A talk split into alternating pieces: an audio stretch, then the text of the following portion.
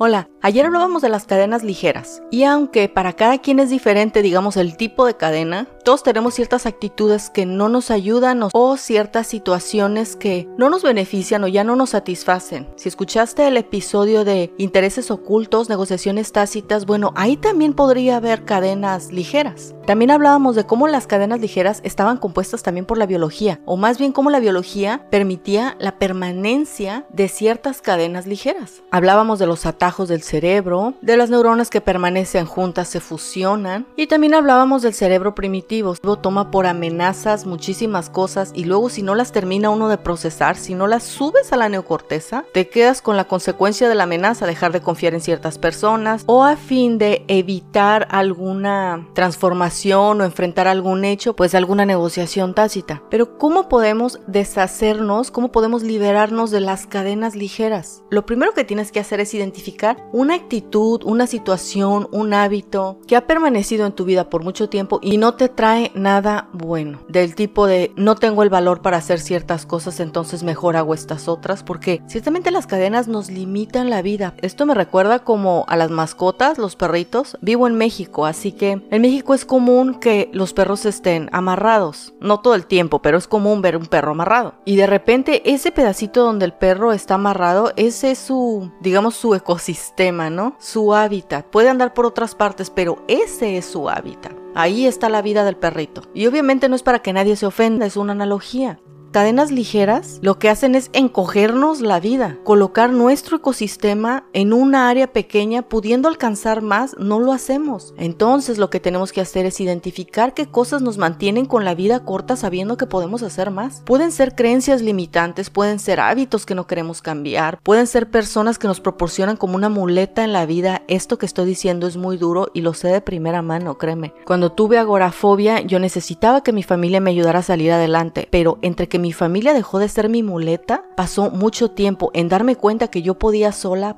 por favor, no tomes la brevedad en la que digo las cosas como un poco de desinterés o rudeza. La mayoría de las cosas que hablo aquí contigo son porque las he vivido, no tanto del tipo a mí me las hicieron, sino yo las hice. Tienes que identificar qué cosas te tienen con la vida corta, qué cosas ya no te traen satisfacción, cuáles son las que sigues repitiendo, que sabes que es tiempo de parar. Y cuando notes que está a punto de desarrollarse ese patrón, en ese momento tienes que parar. Recuerda, tenemos un lapso en el cual podemos decidir y es momento que en ese lapso en el que vayas otra vez a recurrir a la cadena invisible digas y digas no, esta vez voy a hacer algo diferente. Mira, siempre que tenemos una cadena ligera, una cadena invisible, hay una situación muleta. Tú sabes las muletas cuando alguien se lastima una pierna. Bueno, pues hay situaciones muletas que nos ayudan a salir adelante y esas son las condiciones que aceptamos. Y es eso lo que se tiene que derrumbar. Lo más importante para desaparecer una cadena ligera, para deshacerte de esta muleta, de este apoyo, es identificar en el momento en el que estás a punto de repetir el patrón. Tienes que estar dispuesta a interrumpir el patrón. En el momento en el que veas que otra vez vas a desarrollar las mismas actitudes, tienes que interrumpir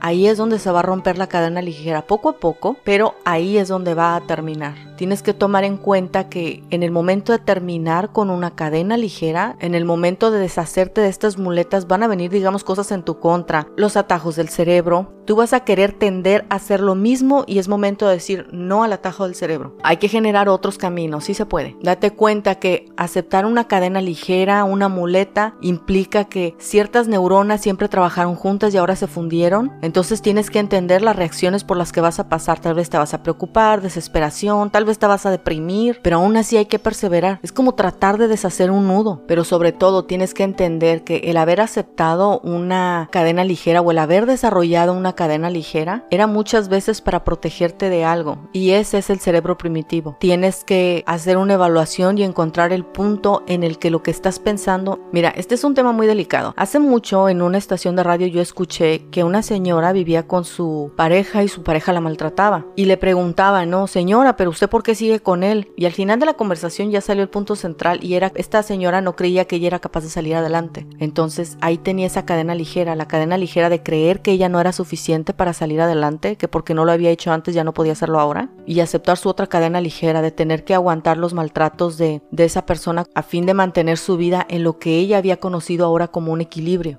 son temas muy delicados y no todos los ejemplos o no todas las situaciones donde es aplicable es así de, de intenso o cuando en mi caso, después ya de que pude comenzar a salir, tenía esta cadena ligera como te había comentado, yo no quería salir sola, yo no sabía si era capaz de salir sola, entonces tenía esta situación moleta de alguien acompáñeme y tardé tiempo, tuve que ponerme a pensar que esa cadena ligera no era real, que tenía yo que pasar por la curva de darme cuenta que era capaz de hacer las cosas sola. Pero indiscutiblemente lo más difícil de deshacernos de una cadena ligera sí tiene que ver con la biología, pero más que hay un proceso por el cual pasar y que nuestra actitud determina mucho del proceso. Por seguro la primera vez que lo intentes te vas a dar cuenta que las cosas no son como te las imaginas y después será más fácil aceptar ese pequeño cambio en tu vida que va a traerte las cosas que realmente quieres. Recuerda, en el momento en el que quieras repetir el patrón, es ahí donde te tienes que detener y escoger el cambio, escoger esa pequeña incomodidad que va a traer otros nuevos horizontes.